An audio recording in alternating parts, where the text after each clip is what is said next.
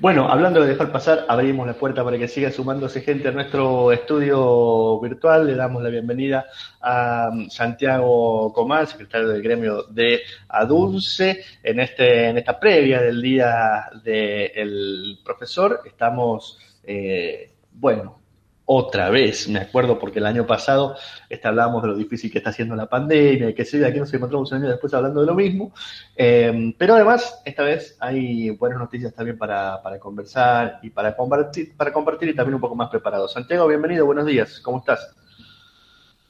¿Qué tal? ¿Cómo estás, Ernesto? Saludo, Nico, saludo a la gente que nos acompañe en el radio. Bueno, gracias por estar con nosotros aquí en nuestro, en nuestro estudio virtual.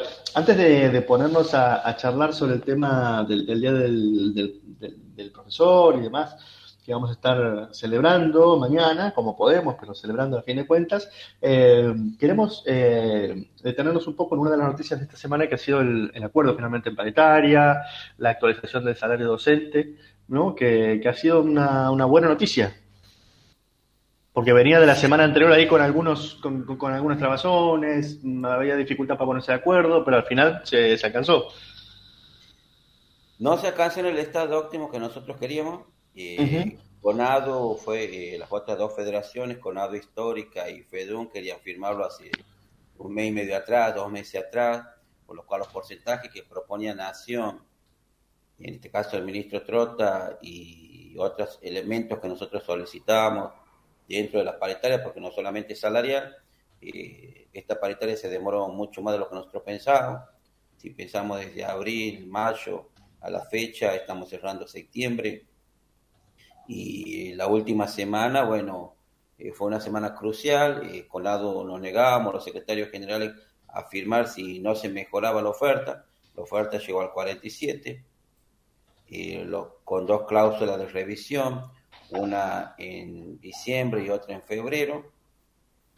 Y se acordó también potenciar la comisión del CIMAC, de Condición y Medio Ambiente de Trabajo. El tema de beneficio, promoción para los docentes que están en los niveles más bajos a punto de jubilarse, en este caso de los ayudantes primera a JTP, para poder mejorar los últimos emolumentos y avanzar en el tema de un crédito para los docentes universitarios específico en lo que es construcción, eh, mantenimiento, refacción de vivienda.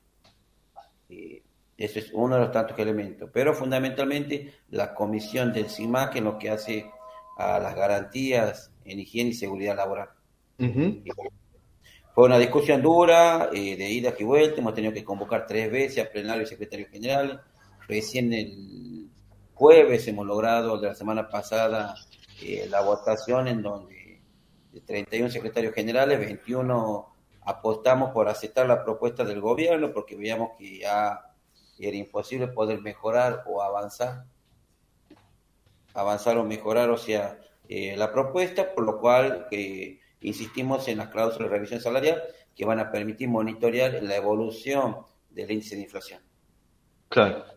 Este, este, este acuerdo en el 47, ¿cómo, cómo, cómo deja a los docentes ahí? Y en términos de... A la proyección inflacionaria, en principio quedaríamos bajos del, del índice de inflación, dos puntos, tres puntos, lo que si uno maneja las consultoras privadas y lo que dice el Banco Central sacando un promedio. Por lo cual nosotros decimos, si es preferible tener pájaro en mano que 100 volando, porque no es lo mismo negociar 10 o 15 puntos, eh, faltando dos o tres meses para que termine el acuerdo de la pauta salarial 2021, que negociar dos o tres puntos en febrero o en enero que te faltarían para quedar empatados con la inflación. Por eso para nosotros el 47% era crucial eh, para ir acortando la, la diferencia que hay entre salario e inflación. Bien. Eh, eh, ¿Y eso cómo, cómo se va a percibir?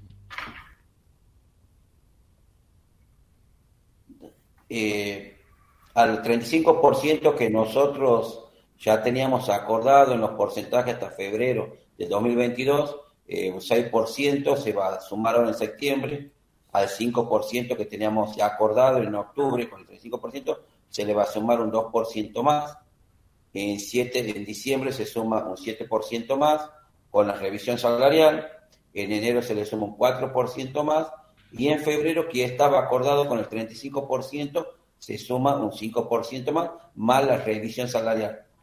¿Qué ofreció originalmente Conado? Eh, seguir manteniendo el bono de conectividad de mil pesos. Bueno, nosotros, ah, el, gobierno de la nación ofreció eso. Nosotros de Conado lo hemos mantenido firme, hemos dicho no aumenten, no aumenten, mil pesos más o mil pesos más para el salario del bolsillo del docente. Entonces hemos logrado que también a partir de septiembre se incorpore mil pesos más hasta marzo del 2022, por lo cual pasaría a ser dos mil pesos por conectividad. Y eh, después están los, otros dos temas que nos, que, nos mencionaba recién Santiago, que tienen que ver con el tema de em, la, cuestión de los el, medio ambiente y condiciones de trabajo eh, y el tema de los créditos para docentes. ¿Eso es un tema a discutir? ¿Es algo que ya se ha, se ha conversado, que está firme?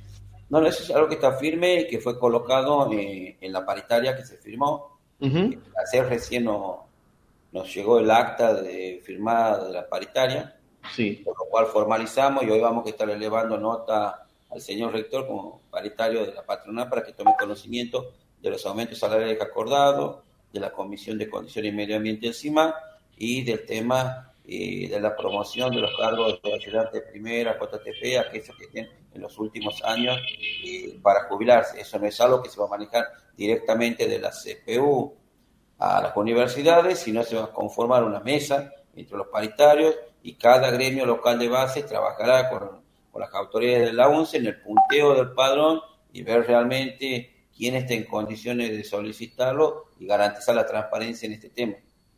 Todos los docentes que estén en condiciones de ese beneficio puedan acceder. Cada universidad va a recibir una cuota de X cantidad de cargos y su financiamiento para poder lograr esta promoción. Estamos hablando de docentes que están en el tramo final de su carrera y que están con, categoría baja, digamos, para, el, para, la edad. Por ejemplo, una ayudante primera que por X causa nunca pudo promocionar porque no hay puntos, porque no hay esto, porque no hay aquello. Entonces, en esos tramos se considera esta situación eh, para promocionar los JTP, por ejemplo. Claro. Claro. ¿Eso alcanza al personal de, de, planta o también para los contratados que sabemos que son una masa importante de docentes en la universidad?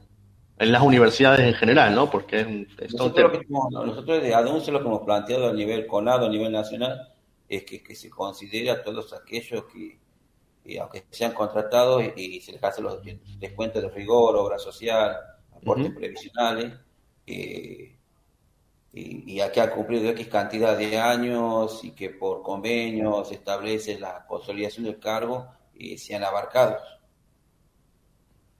Bien, o sea que puede ser... Efectos previsionales, y se supone que el sujeto está aportando para el sistema para el día de mañana. Claro. Entonces, cuestiones desde Adón se lo hemos planteado en Conado, en la mesa chica de, de los paritarios a nivel nacional y bueno, fue recepcionado. Bien, bien. ¿Y cómo es el tema de lo que se puede contar eh, sobre el tema del crédito para, mm, para la construcción, para los docentes?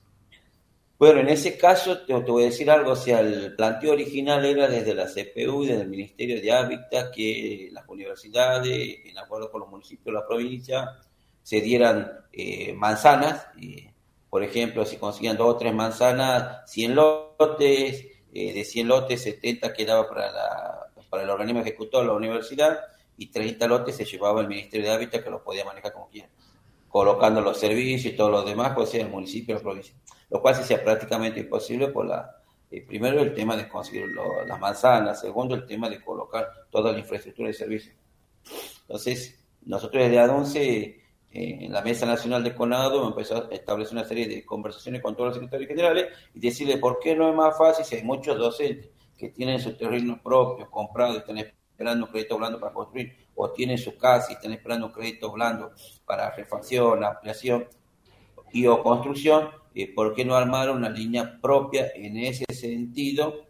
Y el universo sería más amplio para abarcar, tendría que ser un crédito blando con una tasa diferencial, semejante al Procrear, pero específicamente para docentes universitarios.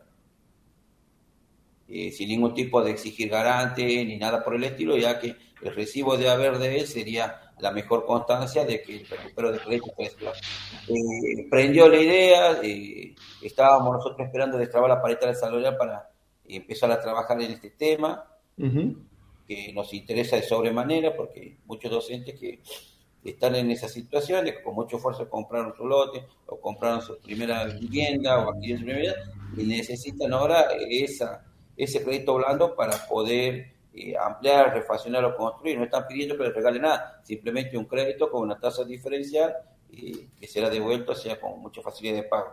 El otro gran tema es el CIMAC. El CIMAC que con nosotros, y la semana esta que pasó, la anterior, estuve en Capital Federal, reunido con la comisión del CIMAC a nivel nacional, y surgió por eso la charla que dimos el viernes pasado sobre condiciones y medio ambiente de trabajo, y por lo cual ahí quedó claro que los famosos 50, 60 o 90 centímetros que tienen que existir en un espacio áulico es una mentira, la que tiene vigencia, eso fue firmado por el Consejo Federal de Educación, y algunos rectores o decanos lo colocan como bandera, eso no existe ni en el plano de la seguridad higiene laboral, ni en el plano de la epidemiología, ni en el plano de los espacios áulicos. Eh, la ley del año 1979, una ley muy sabia nuestra de higiene y seguridad, en referencia a los espacios físicos, establece que tiene que ser dos metros. La FEC de Estados Unidos, año 2019, eh, revaluó su norma y dice tiene que ser un metro noventa. O sea, hay 10 centímetros de diferencia con la nuestra, con la ley. Entonces los 50, 60 centímetros que se habla por 90 no existe en ningún lado. Nosotros hicimos que eh, ese conversatorio, le enviamos invitación a todos los decanos, a todos los funcionarios de los decanos que asistan, o sea, bueno, eh, para que hubiera un elemento en donde poder trabajar ese tema lamentablemente no, no han asistido, por lo cual nosotros vamos a proceder a notificarlo formalmente a todos los decanos y funcionarios de que son responsables civil o penalmente eh, si no se cumple con la norma y surge algún tipo de situación. Acordate que el decano de exacta de Córdoba todavía sigue preso por la voladura del, del, laboratorio porque no cumplió con las normas de higiene y seguridad laboral. Mm. Otro gran tema que hemos planteado en ese conversatorio es que la universidad y los decanos en las declaraciones juradas laborales con esto del COVID tienen que declarar ciertas patologías que se están dando hoy para que las RT las tengan en consideración.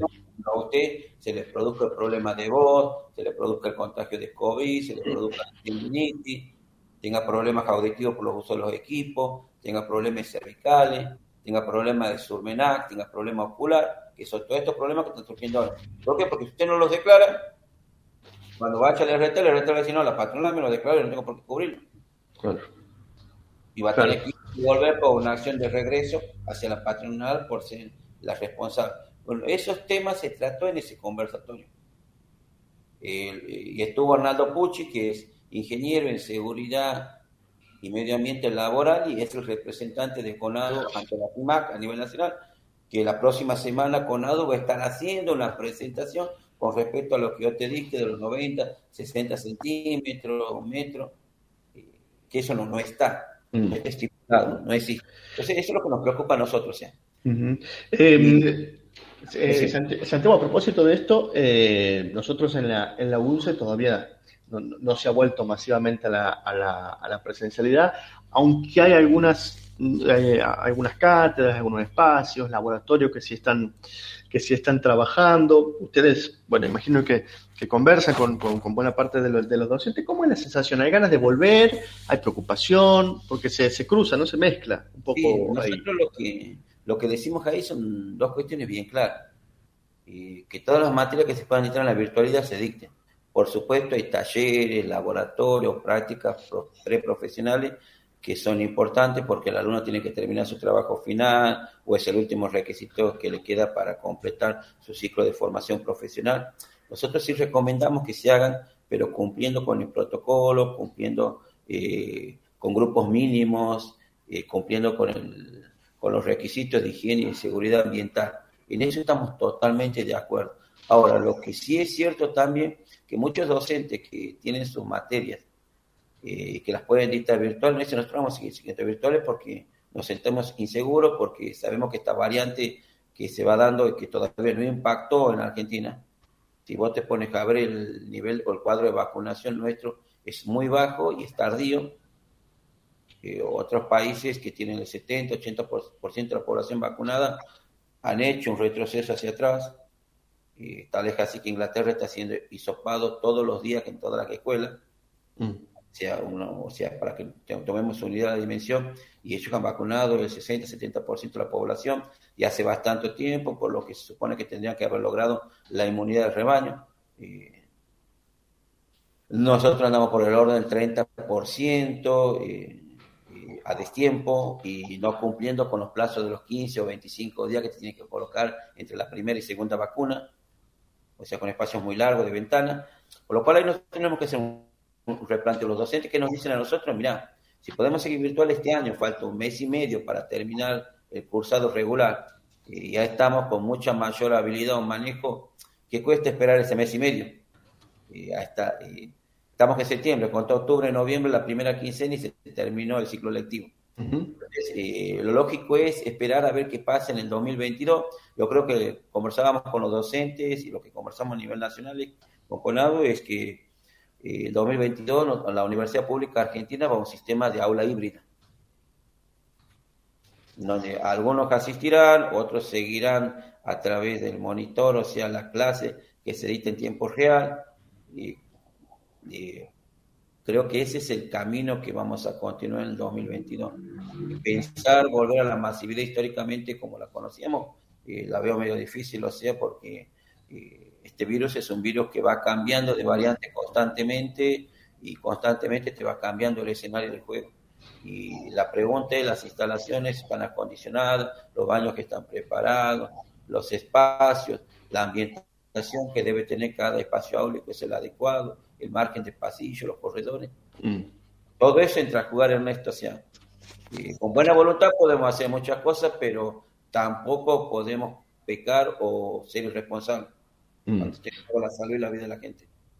Tal cual, tal cual. Hay también, como, como bien marcaba Santiago hace un momento, un, proceso de aprendizaje por parte de los docentes, de las docentes también, respecto de las herramientas, las posibilidades, que todavía están lejos de, suplantar al, contacto o al vínculo presencial, pero que de alguna manera nos tiene mejor parados que en el, en el, 2020. Nos tiene mejor parados y creo que es un proceso de aprendizaje muy profundo en el tema pedagógico didáctico, o sea, lo pedagógico y lo didáctico, la, el saber y la forma de saber hacerlo. hubo incorporación de tecnología, la UNCE como institución hizo un gran esfuerzo en eso, y nosotros desde el gremio colaboramos, acompañamos a cada uno de los decanos, y, sin perder de vista que nuestra obligación son los docentes, este, que ese es el, el marco en donde nos manejamos, defender la garantía de los derechos laborales de los docentes. Y también es cierto que este proceso de enseñanza-aprendizaje que vive el docente, se van a tener que discutir nuevas reglas. ¿Qué implica el teletrabajo? Porque acordate que los docentes las universidades públicas, salvo las que tienen institucionalizada la educación virtual como de Quilmes, eh, nosotros pasamos de un sistema presencial a un sistema virtual. Nuestros contratos de trabajo son para un sistema presencial nosotros concursamos para un sistema presencial. Ahí estás haciendo mutatis mutandi del, contrato original laboral. Y entonces viene la pregunta, eh, ¿cuántos alumnos tiene que tener un aula virtual? ¿Cuántos alumnos atiende un docente por aula virtual? Entonces, esa es la gran pregunta que tenemos que empezar a discutir, porque si vos vas a la Universidad de Quilmes te dicen 40, 45, 50 como máximo, eh, eh, por alumno, pues, por grupo de alumnos por aula virtual y X cantidad de docentes y hay un equipo cátedra conformado y hay todo un soporte en donde el docente no tiene que andar buscando si el alumno se inscribió o no se inscribió, si figura o no figura en el acta, no tiene que andar eh, corriéndolo por detrás, preguntándolo, haciendo servicios de espionaje para saber el número de mail que te tienes que inscribir, porque si no, o sea, y son cuestiones que eh, te atosigan.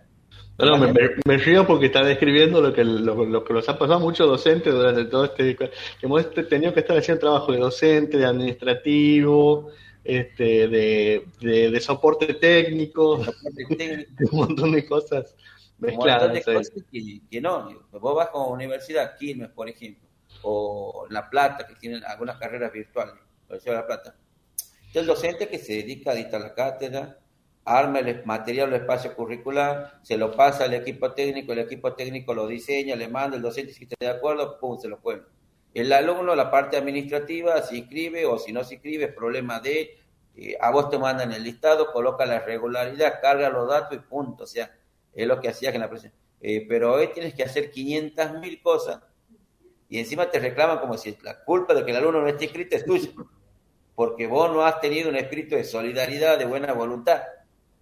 Eh, pero en estos picos tiene que estar contestando 2.000, 3.000 mails por semana, eh, tiene que haber viendo si Juancito se conectó o no se conectó al foro, eh, si ingresó o no ingresó a la mesa de café, eh, si presentó el trabajo práctico a tiempo, si hizo la devolución o no. Cuando eso, en la virtualidad, hay equipos cátedras conformados con X cantidad de alumnos.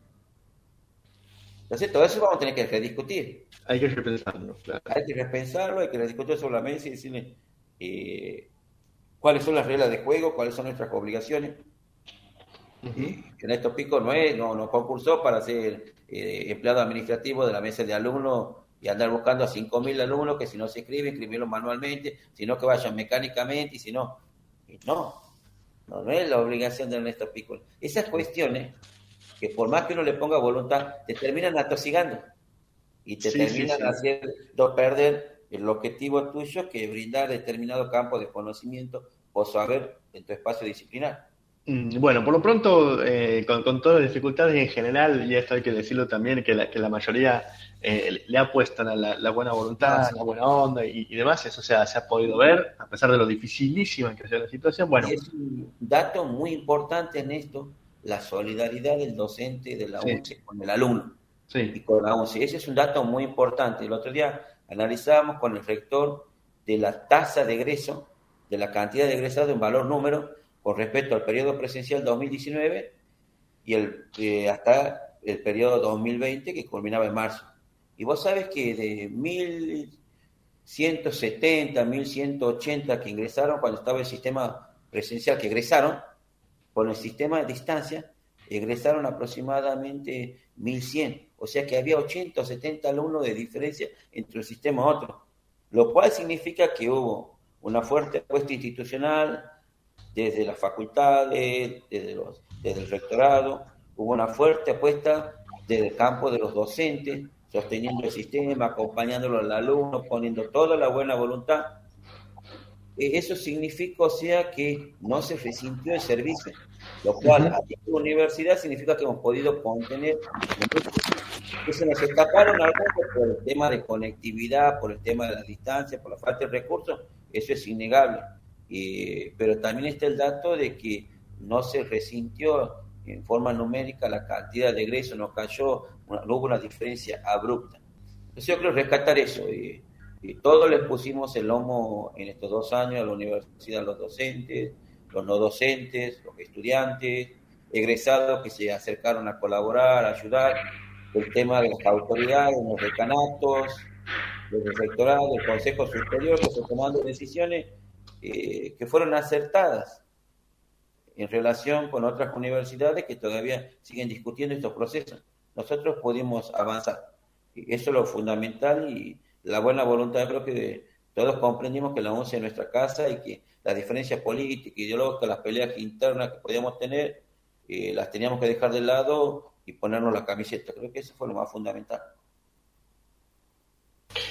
Bueno, Santiago Coman, nosotros eh, muy contentos de, que, de que a, casi dos años de pandemia podamos hacer ese, ese balance que es, que es positivo eh, dentro de, todo lo difícil que está la situación y bueno, poder darnos también mañana un momento para, para, para compartir, para, para brindar eh, virtual o, presencialmente, según como cada uno pueda, y manteniendo los cuidados del caso.